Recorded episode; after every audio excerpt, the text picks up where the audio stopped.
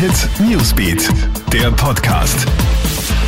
Hey, ich bin Michaela Mayer und das ist ein Update für den Start in den Donnerstag. Es gibt einen massiven Anstieg der Corona-Toten in Österreichs Heimen. Die zweite Corona-Welle schlägt in den Pflege- und Altenheimen mit deutlich mehr Wucht zu als die erste.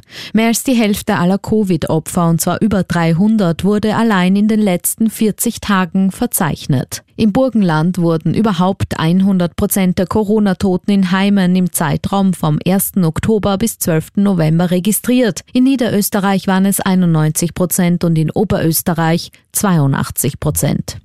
Seit Beginn der Corona-Pandemie sind in den USA mehr als eine Viertelmillion Menschen nach einer Infektion mit dem Coronavirus gestorben.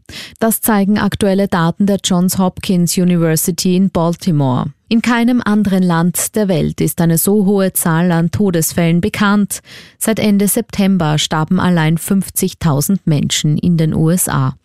Und Österreichs Fußballnationalteam steigt in die A-Liga, die höchste Leistungsstufe der UEFA Nations League auf. Die ÖFB 11 rettet am Abend im letzten Spiel von Gruppe B dank eines Treffers von Adrian Gribic in der Nachspielzeit ein 1 zu 1 gegen Norwegen und fixiert damit den Gruppensieg. Alles in allem hat das Nationalteam im letzten Länderspiel 2020 aber enttäuscht. Im leeren Happelstadion in Wien fand die ÖFB 11 von Franco Foda lange kein Mittel, die norwegische norwegischen Rhein zu überwinden. Und das, obwohl für Norwegen fast ausschließlich Spieler aus der zweiten Reihe zum Einsatz kamen, weil der A-Kader der Norweger unter Corona-Quarantäne stand. Alle News und Updates gibt's für dich immer im Kronehit Newsbeat und laufend online auf kronehit.at.